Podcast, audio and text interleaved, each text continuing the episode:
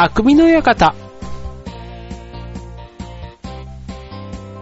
はい、川崎匠です。ジョアヘドットコムの協力でオンエアしております、匠の館。はい、今週も始まりました。ということでね、えー、皆さんゴールデンウィークの真っ最中ということですが、いかがお過ごしでしょうかね、えー、ね、僕の所属している劇団フーダニットの公演が、えー、このゴールデンウィーク、ね、この後半なんですけども、5月の4、5、6ということでね、この3日間でね、4公演予定しております。ということでね、えっ、ー、と、劇団フーダニット通信の方でもね、えー、ご案内はしているんですけども、はい、いよいよね、直前にね、迫ってま、まい参りましたということでね、はい、あの、もしね、ほんとご都合つく方、あの、今回ね、8人の女という作品をやるんですけどね、こちら、あの、罠というね、えー、作品が、実はロベール・トマというね、あの、人が作った作品があるんですけど、こちらがね、非常にね、あの、手前味噌なんですけど、よくできてる作品なわけですよ。で、これをね、まあこれの同じ作者が作ったね、8人の女という作品で、あの、年末に、えっと、大地真央さんとかね、あと浅野敦子さん、で、えっと、牧瀬里穂さん、ね、えっと、あと、三村さんとかね、結構ね、あの、本当は日本、結構あの、それこそドラマとか、あの、映画とかに出るような、そんなね、女優さんたち8人でやったっていうね、そんなのが年末にちょうどあった旬な結構ね、演目でもあったりするんですね。はい。えっ、と、まあ今回ね、ちょっともう本当この間際のご案内なので、えっ、ー、と、行ける方、ね、えっ、ー、と、どれぐらいいらっしゃるかわかんないですけど、ね、ちょっとね、あの本当別にあの変な売り込みではなくてね、本当時間があればね、ちょっと見ていただけたら本当ね、いいなと思う作品なんです。はい。ということでね、ぜひよろしくお願いします。ということでね、今日はね、ちょっとね、あの改めて今日はね、えっ、と、今回ちょっと、この劇団フーダニとの公演、ね、8人の女ということでね、僕自身がね、初めてちょっとね、出演しない公演になるんですけど、ちょっとね、そこは、まあまあまあまあ、しょうがない話なんですけど、まあちょっと今日はね、えっ、と、改めてちょっと、振り返るみたいな、そんなテーマでね、今日お送りしたいと思います。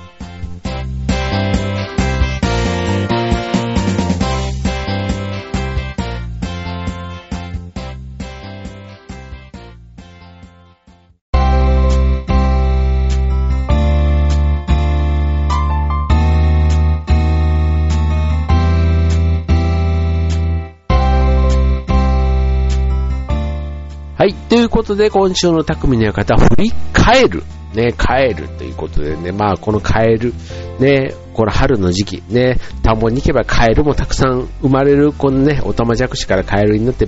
ね、カエルぴょこぴょことにね、あの、なんか賑やかな、そんな季節ですよ。ね、なんかこうね、カエルとかね、ほんと、僕なんかはこう、子供の時とかすごくよく捕まえてたね、なんかそういうのをちょっと思い出したりするんですけど、うちはね、あの、娘が2人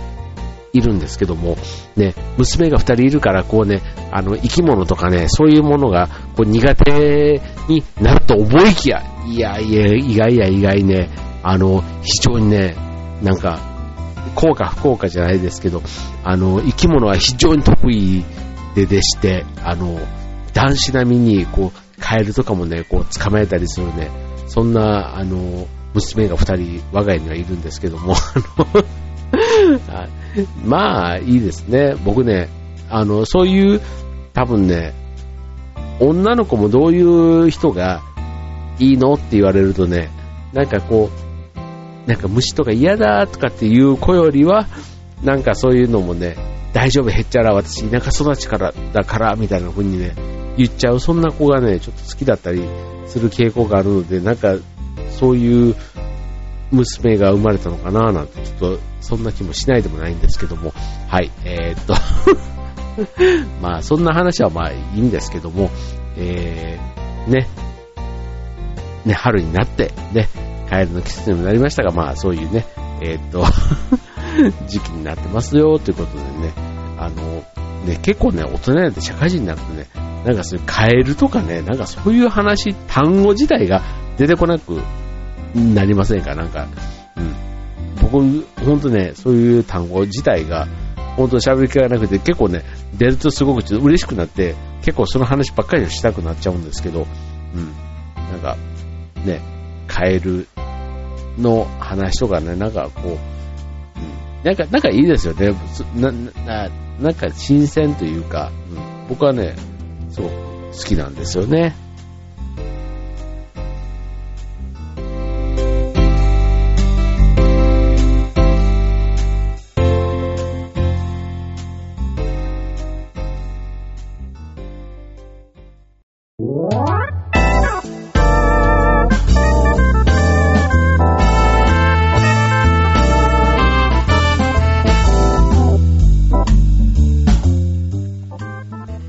ということでね、今週の匠の方。ね、えっ、ー、と、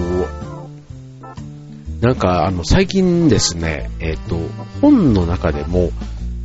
ちょっと今、最近ちょっと、特にちょっと気に入ってる本を一つちょっと紹介するとですね、えっと、森正宏先生というね、えー、森正宏さんっていう方が書いた、ひまじめのすすめ、ひまじめのすすめという本があるんですけども、このね、ひまじめ、不真面目じゃないんですね。不真面目じゃなくて、ひまじめというところがポイントなんですけども、このね、不真面目というと、まあ、要は、あの、怠け者とかね、そういうふうに、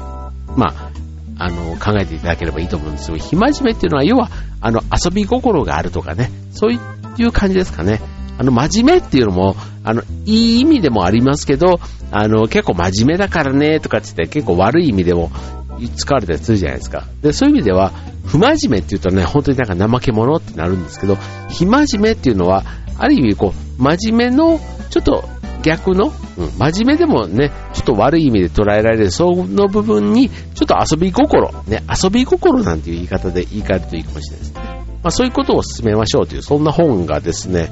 えー、っと、森正宏さん、実はこれあの、ロボットコンテストとかロボコンなんていうのがね、最近、あの、もう、名前自体は聞いたことある方いらっしゃると思うんですけども、そういうね、あの人間がやることをロボットがやる。まあそんな発想でロボットってどんどんね、こう新しくなっていったりしてるわけですけども、ね、そんなロボット工学を研究している、そんな先生が書いた、ね、今回あの書籍をちょっとね、今日はご紹介したいなと思うんですけども、あの、これね、実はあの、なんで知ったかっていうとね、あの、フリーマーケットの、本当はあの、一番あの、安い分類っていうの？あの、ね、ほんま新刊だったりすると、結構あの、500円とかね、あの、フリーマーケットでもしたりするんですけども、まあ、今回出たこの本っていうのがですね、えー、第一冊、一冊、ね、あの、ね、書、書簡、書稿っていうのがですね、えー、昭和59年なんですね。はい。59年。ということでね、僕は昭和46年生まれなんで、10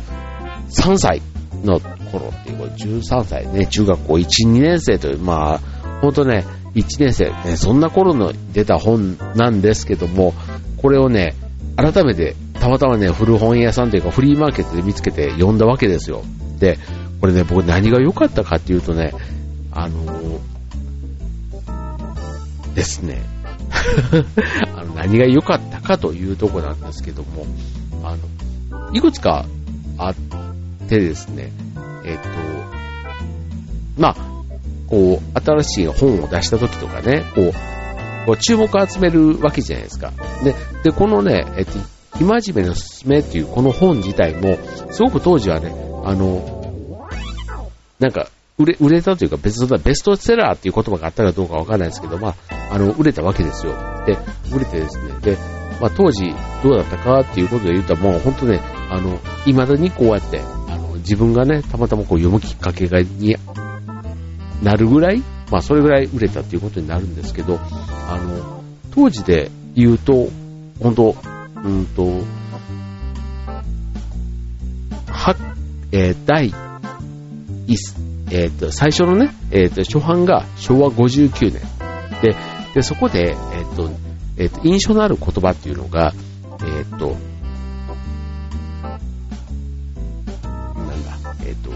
ですね、えー、ちょっと待ってくださいね。えっ、と、えっと、あ、その中で、えー、印象のあるこ言葉、あ、言葉じゃないな、言葉じゃないんですけども、えっ、と、まあ、今の時代でもよく言われるんですけども、えー、なんかこう、時代が、こう、早、進むに従って、こう、いろんな、現代病っていうのかな？なんかそういうことが、こう、感じられるようになったなんていう、そういう言葉が、こう、あるんですね。で、要はその高度成長期に差し掛かって、こう、なんか日本人がこう失っているものがあるっていうの？わかるかな？なんかそういう、そういう感覚。なんか、これね、これすごい思ったのが、それを書かれるのが1977年の11月の話なんですね。そう。で、これで、えっ、と、言われて、当時のね、こう、問題にしていることが、人口問題とか、あと経済、教育、あと食料、エネルギー、行政、ね、どの道においても、よくしなかった難問を抱え込んでしまっているって言ってるんですね。人口、食料、エネルギー、行政、教育、経済。で、その分野に、ね、予期しなかった難問を抱え込んでいるっていうのを、1977年の時代で言ってるわけですよ。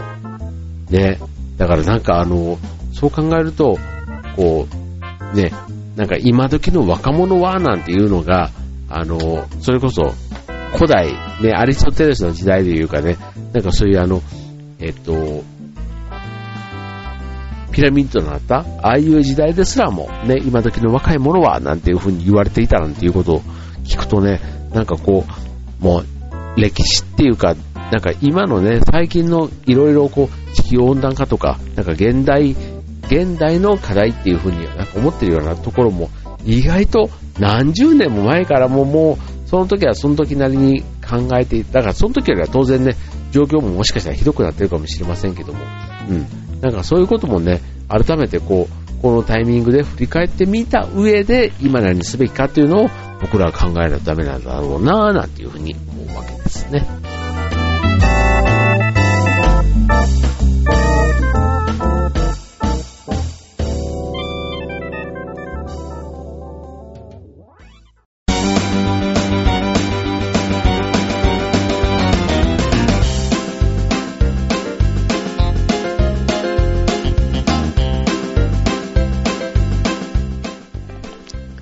はい、ということで、匠の館ということでね、えー、っと、これ、なんていうテーマで振り返ったらいいですかね。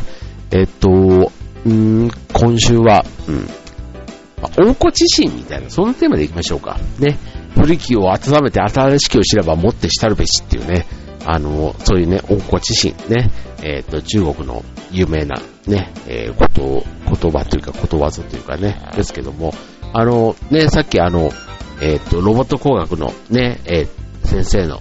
森正宏先生の暇じめという、そんなテーマでね、えー、昔のね、こちら30、もう30年、1977年、でもね、書かれたのは1971年だそうなので、本当にね、30年前の話っていうのを、今読んでみてもね、本当にあの、違和感がないっていうの、うん、さっきあの、ね、昔の若いもんはっていうところも、本当にもうあの、古代エジプト時代の人も、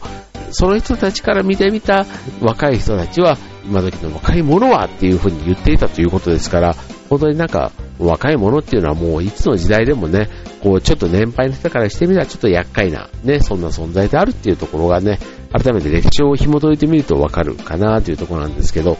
あの、まあ、今ね、さっきご紹介したようなね、ところもありますけどもね、あの、ちょっとたまたまちょっとね、あの、流行り物ね、こう、書籍なんていうのもね、こう、一時代をこう、ブームした、ね、一世を風靡した、ね、こう、例えば音楽とかだったりするとね、最近あの、小室、ね、小室哲也の音楽っていうのはね、すごくあの、耳にする機会が多いんですよね。えっ、と、まあ、TRF をね、代表として、えっ、と、安室奈美恵、えー、あと、カハラともに、ね、こういろんなね、グローブとかね、こういろんなこう、あの、全部は聞かないまでも、途中までね、こう聞いて、こうすごくあの、15年ぐらい前とかの、その頃がね、すごく懐かしいなぁなんて思ったりするんですけども、はい。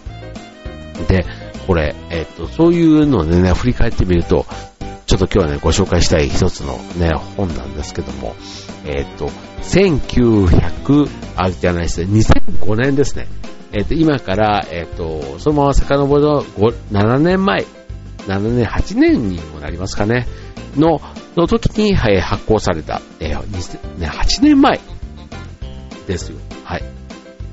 けども、そんな頃の話なんて、ね、皆さん覚えてるかどうかっていう感じになるかと思うんですけど、えー本の名前を言われたら絶対、あーって思う本だと思います。えーその名前は、聖教の白石さんっていう本ですね。こちら2005年の11月2日にね、えっ、と、書稿が出てるんですね。2005年11月2日ということでね、えっ、と、約7年半ですか。ぐらい前になるね、白石正則さんというね、東京農工大学のね、あの、えっ、と、生協の掲示板にね、いろいろコメントを、えっ、と、生徒さんのね、質問に対してコメントを書かれた、ね、白石さんのそのコメントが非常にユーモラスで、ね、ちょっとウィットに飛んだ、ね、そんなコメントがすごく話題になって、えっ、と、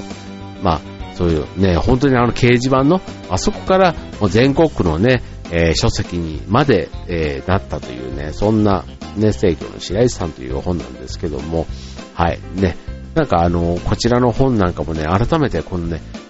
時代を、こう、遡ってというか、ね、なんか7年前と言っても、こう、なんか源氏物語とか枕草子とか、なんかああいうね、なんか歴史の書物が、こう時代を過ぎても飽きられないような、なんかそういうもね、なんかあの感覚ってある、あるなっていうのをね、改めて感じたりするんですよね。はい。ということで、あの、ね、劇団普段ともね、えっ、と、なんか、こう、おかげさまでじゃないですけど、99年に旗揚げをして、ね、2000年、ね、爆心中ということですけども、ね、ぜひね、ちょっといろんなね、仲間というかサポーターも、ね、増えてきている、ここ、最近ということですのでね、ちょっと皆さんぜひね、えー今後ね、応援をよろしくお願いいたします。